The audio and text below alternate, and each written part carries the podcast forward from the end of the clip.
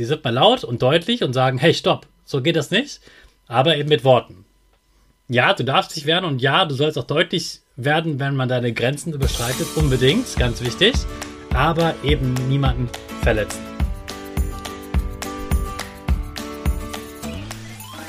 Ich wünsche dir einen wunderschönen guten Mega Morgen. Hier ist wieder Rocket, dein Podcast für Gewinnerkinder. Mit mir, Hannes Karnes und du auch. Wir machen das mal unseren Power Dance. Also steh auf, dreh die Musik laut und tanz einfach los.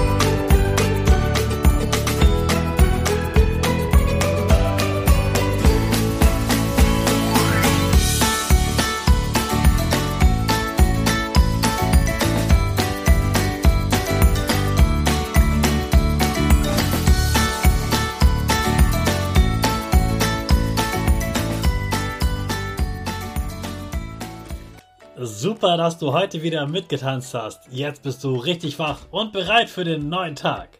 Bleib gleich stehen, denn jetzt machen wir wieder unsere Gewinnerpose. Dafür stellst du dich mit beiden Füßen fest auf den Boden. Die Füße stehen so breit wie deine Schultern auseinander. Die Hände gehen über den Kopf. Die Finger machen ein V links und rechts. Die eine Nase geht ein bisschen nach oben und dein Gesicht lächelt. Super. Wir machen direkt weiter mit unserem Power Statement. Also sprich mir nach. Ich bin stark. Ich bin groß. Ich kann lernen, was ich will. Ich zeige Respekt. Ich will mehr. Ich gebe nie auf. Ich stehe immer wieder auf. Ich bin ein Gewinner. Ich schenke gute Laune. Chaka, super mega mäßig. Ich bin stolz auf dich, dass du auch heute wieder diesen Podcast hörst. Gib deinen Schüchtern oder dir selbst jetzt ein High Five. Gestern ging es um das Arbeitsverhalten, also geht es heute um das Sozialverhalten, ganz genau. Sozialverhalten, das ist ja so ein richtig komisches Erwachsenenwort, oder? Also ich habe das früher nicht verstanden Erst als die Lehrer das in Ruhe erklärt haben, wusste ich, ach, das meint ihr. Beim Arbeitsverhalten, da kann man sich schon vorstellen, das hat was mit Arbeiten oder mit Lernen zu tun. Aber sozial? Sozial hat immer mit den anderen Menschen zu tun.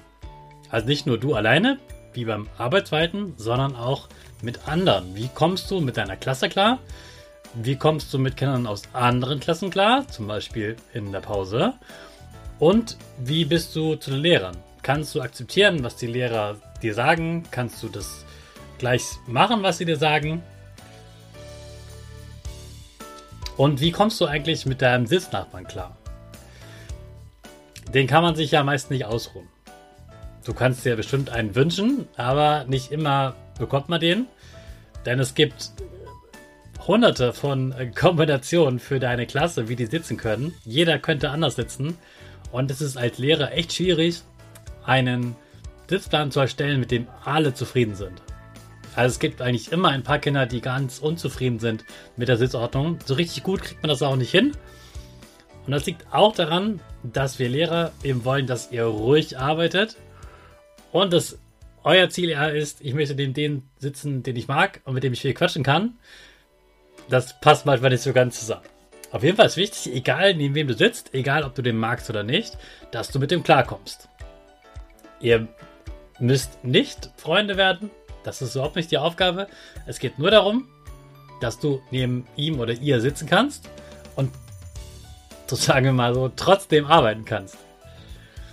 Und dass du im besten Fall sogar mit denen arbeiten kannst. Also, dass deine Partnerarbeit funktioniert ohne Stress und Streit und auch eine Gruppenarbeit. Wenn du das schaffst, das ist schon ziemlich, ziemlich gut. Als Lehrer frage ich mich immer, welche Kinder kann ich überall hinsetzen? Es gibt Kinder in meinen Klassen, da ist völlig egal, wo die sitzen, da gibt es nie Stress, da gibt es nie Kinder, die mit denen anecken. Die sind einfach ziemlich ruhig, die kommen mit einem klar, die haben mit niemandem Streit, die sind nett. Und deshalb kann ich die überall hinsetzen.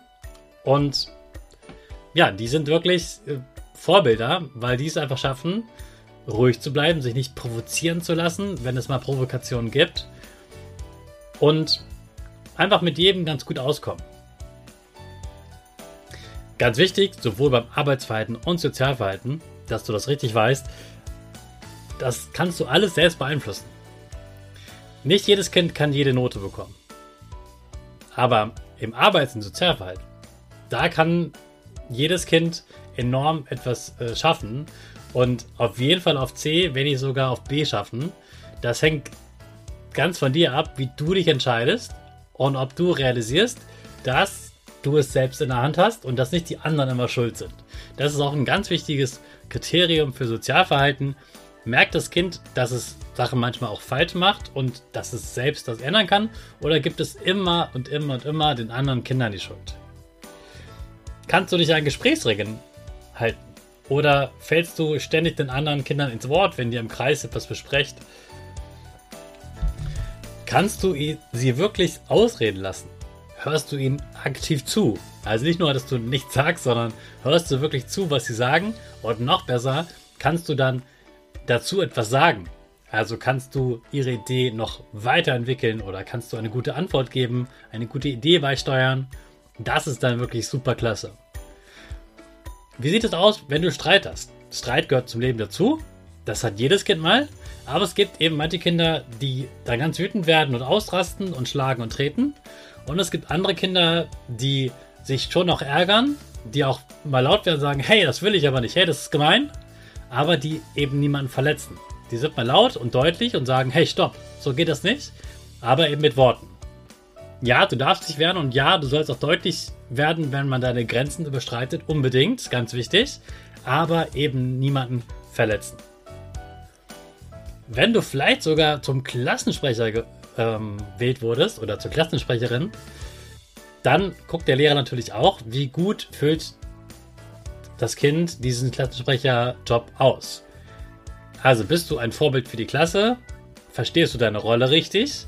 Oder geht es dir nur um die eigenen Sachen? Kannst du für die Klasse sprechen? Sprichst du mit den anderen Kindern und sprichst dann für die ganze Klasse?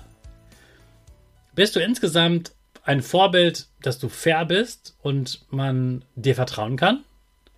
Und dann gibt es ja noch die Klassendienste. Also Tafeldienst, Fegedienst, was es alles bei euch gibt. Meistens gibt es ja fünf oder sieben verschiedene Dienste, manchmal sogar noch mehr. Die machst du ja nicht nur für den Lehrer, sondern auch für die Klasse. Und deshalb ist auch das wichtig für das Sozialverhalten, ob du die Klassendienste ernst nimmst, ob du daran denkst und ob du ihn für die Klasse regelmäßig tust.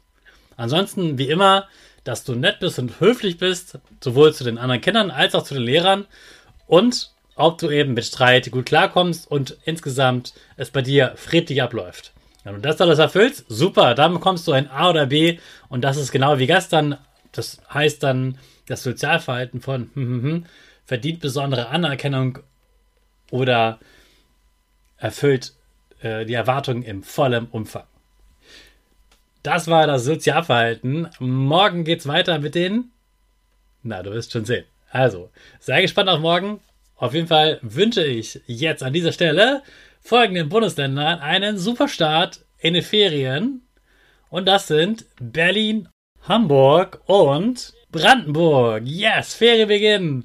Ich wünsche euch einen super Start und herzlichen Glückwunsch zum Zeugnis. Ihr habt wieder ein Jahr geschafft. Super. Dann genießt jetzt die Ferien und wenn ihr Bock habt, hört weiter den Rocket Podcast, denn den gibt es auch in den Ferien.